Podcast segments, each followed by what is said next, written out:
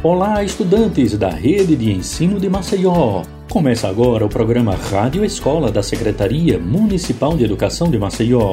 Eu sou Delane Barros. Hoje, quarta-feira, dia 7 de outubro, dia em que se comemora o Dia do Compositor. E na rede de ensino de Maceió tem muitos alunos com esse talento para a composição de músicas nos mais diversos estilos. Portanto, parabéns aos compositores da rede de ensino de Maceió. Vamos começar agora o nosso material com as aulas elaboradas para os alunos alunos da educação infantil da rede de ensino de Maceió. Menino e menina, tá na hora, seu moço, perceba agora, senta que lá vem história. Prepara, meu senhor e minha senhora, linda moça, sem demora, senta que lá vem história. Senta que uma história eu vou contar, falta tão pouquinho pra gente começar. Vejam só vocês, eu vou contar até três. A história então começa era uma vez. Vejam só vocês, eu vou contar até três. Um, dois, três. A história então começa era uma vez. Menino e menina, tá na hora. Seu moço, perceba agora. Senta que lá vem história. Prepara, meu senhor e minha senhora. Linda moça, sem demora. Senta que lá vem história. Senta que uma história eu vou contar. Falta tão pouquinho pra gente começar. Vejam só vocês, eu vou contar até três. A história então começa era uma vez. Vejam só vocês, eu vou contar até três. Um, dois, três. A história então começa era uma vez. E era uma vez. Oi, gente, eu sou a tia Michele e a nossa historinha de hoje é Desculpe-me, da coleção Pequenas Lições, ilustração Roberta Castro. Lucas era um menino muito ativo, mas levado. Às vezes falava sem pensar e por isso, quando estava com raiva, acabava magoando e irritando as pessoas. Mas em seguida, quando viu o que tinha feito, pedia desculpas. Ele fazia isso o tempo todo. Desculpe-me, tia. Desculpe-me, mãe. Desculpe-me, amiguinho. E assim por diante. Um dia, na escola, Júlia, uma coleguinha muito comportada, esbarrou nele e os cadernos dele acabaram caindo no chão.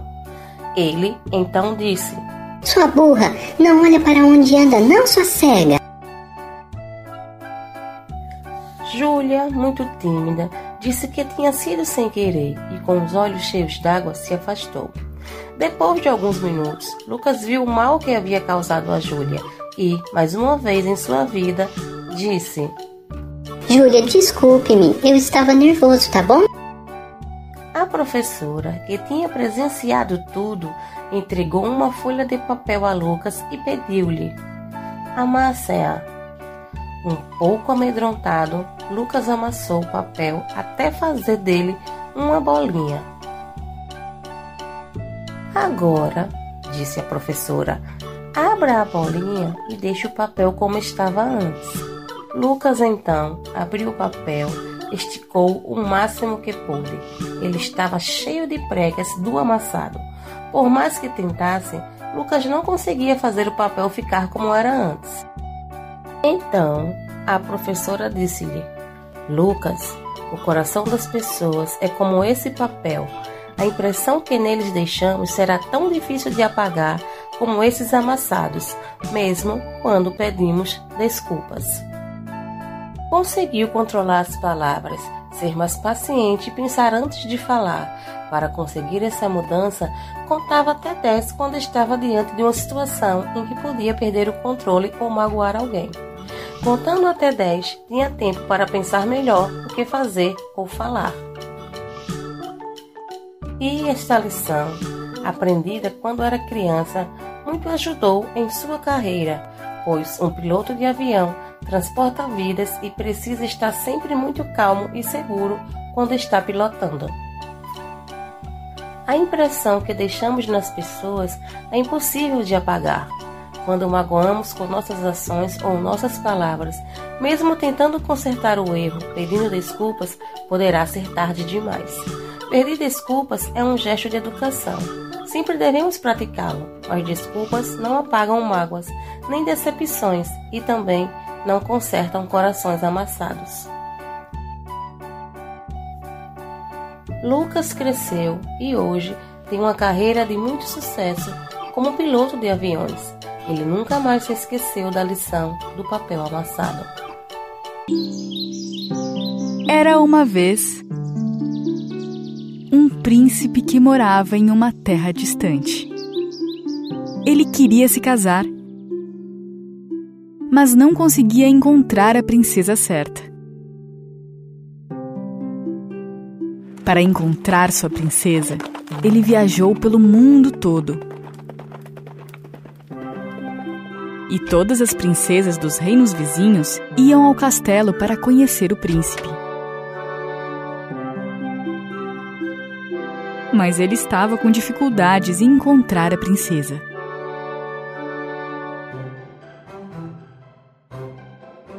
O rei queria que ele se casasse com uma princesa de verdade mas depois de tantos anos tentando encontrá-la, ele acabou desistindo.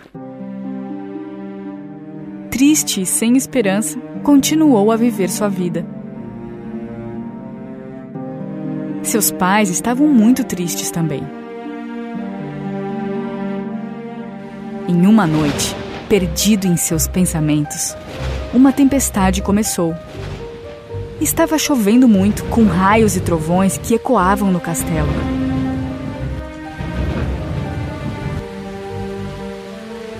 Príncipe não conseguia dormir, então começou a assistir a tempestade pela janela. Mas ao mesmo tempo, não conseguia parar de pensar em encontrar sua princesa. Foi quando uma das criadas percebeu que alguém batia na porta. Era uma garota que estava tremendo de frio, encharcada pela chuva.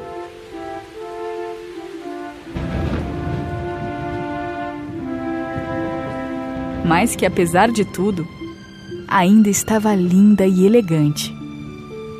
E com dificuldade, falou: Posso entrar, por favor? Estou sozinha. Me perdi na floresta. A criada ficou com dó da moça e então decidiu avisar ao rei e à rainha. Minhas portas estão sempre abertas a quem precisa de ajuda. Deixe-a entrar. O rei então avisou os guardas do ocorrido e os ordenou para levar a garota até a sala onde havia uma lareira.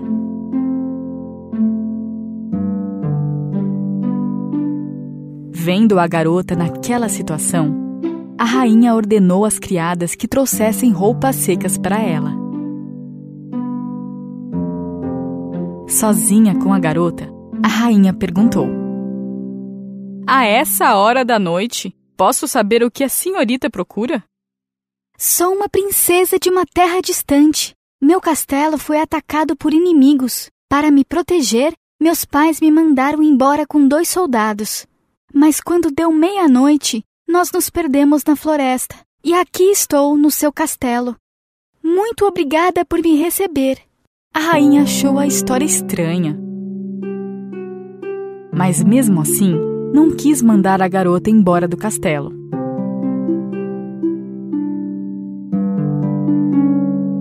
O príncipe estava curioso para saber quem era essa misteriosa garota e quis conhecê-la.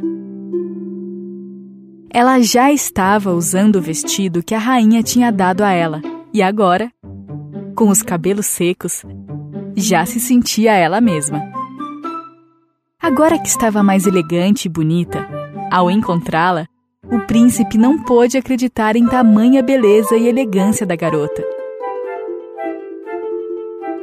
Mas mesmo assim, queria saber se era verdade que ela era uma princesa.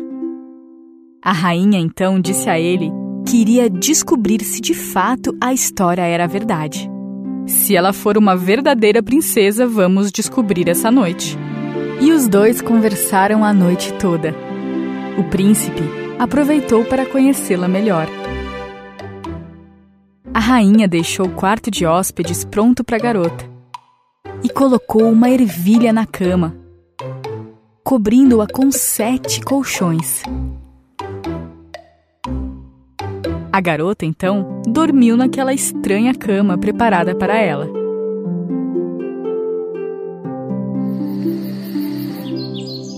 Na manhã seguinte, ao encontrar a garota que havia acabado de se levantar, a rainha perguntou: Você dormiu bem esta noite? Obrigada por terem me acolhido, mas na verdade eu tive dificuldade para dormir. Ah, verdade? Você poderia me explicar o motivo? Meu bumbum dói, minhas costas doem. Eu sinto como se eu tivesse dormido em algo muito duro durante a noite. Essa era a resposta exata que a rainha estava querendo saber. Ela sabia que somente uma princesa de verdade sentiria tamanho desconforto ao dormir em sete colchões sobre um simples grão de ervilha. E então, a rainha contou ao príncipe o ocorrido e ele não pôde conter a sua alegria descobrir que ela realmente era uma princesa. Ele disse ao rei que queria se casar com ela, e então o rei lhe deu a permissão para o casamento. O príncipe pediu à moça que ficasse em seu castelo por mais alguns dias e decidiu enviar suas tropas para ajudar a salvar a terra onde a princesa morava. E então, o príncipe pediu a princesa em casamento. Case comigo, minha princesa. Sim. E assim, os dois viveram felizes para sempre.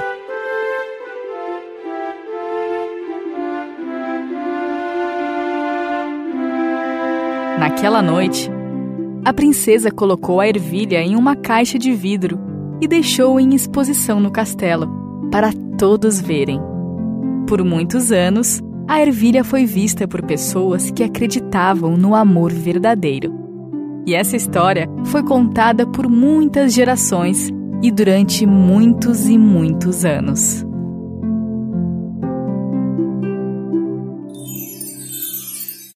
Olá, crianças, tudo bem com vocês? Aqui quem está falando é a professora Claudiana.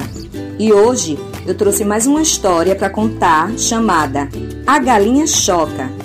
Quem escreveu foi a Mari França e o Eliardo França, da editora Ática, coleção Gato e Rato, e já está na décima edição.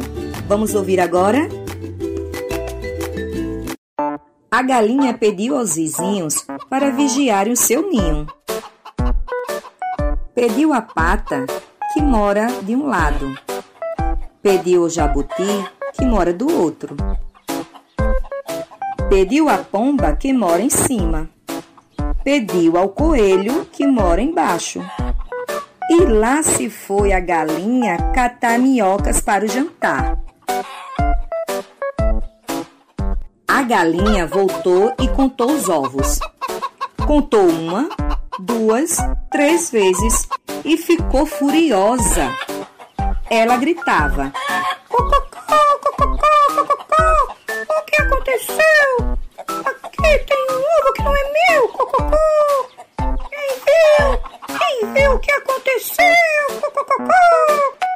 ninguém viu. A pomba em cima cochilava. A pata de um lado se distraiu o jabuti do outro roncava e o coelho sumiu. A galinha sentou no ninho. Vou chocar este ovo também. Mas sempre desconfiada, olhava para cima e para baixo, olhava de um lado, olhava de outro. Quem será, que botou mais um ovo no meu ninho? Cocococó. Pensava a galinha. Crec, crec, crec. Ouviu a galinha. Crec, crec, crec. Ouviram todos os vizinhos. De cada ovo saiu um pintinho. Tá aquele outro! Saiu um patinho! Eu amei contar essa história. Espero que tenham gostado. Cheiro e até a próxima!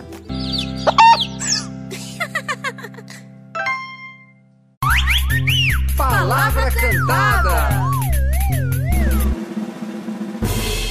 Uma lava outra, lava uma mão, lava outra, lava uma mão, lava outra, lava uma. Depois de brincar no chão de areia a tarde inteira, antes de comer, beber, lamber, pegar na mamadeira. Lava uma mão, lava outra, lava uma mão, lava outra, lava uma. Doença vai embora junto com a sujeira.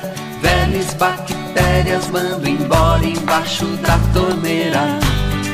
Água uma, água outra, água uma mão, água outra, água uma mão, lava outra, lava uma mão, lava outra,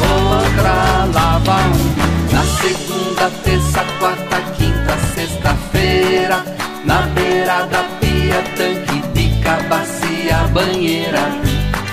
Lava uma mão, lava outra, lava uma mão, lava outra, lava uma mão, lava outra, lava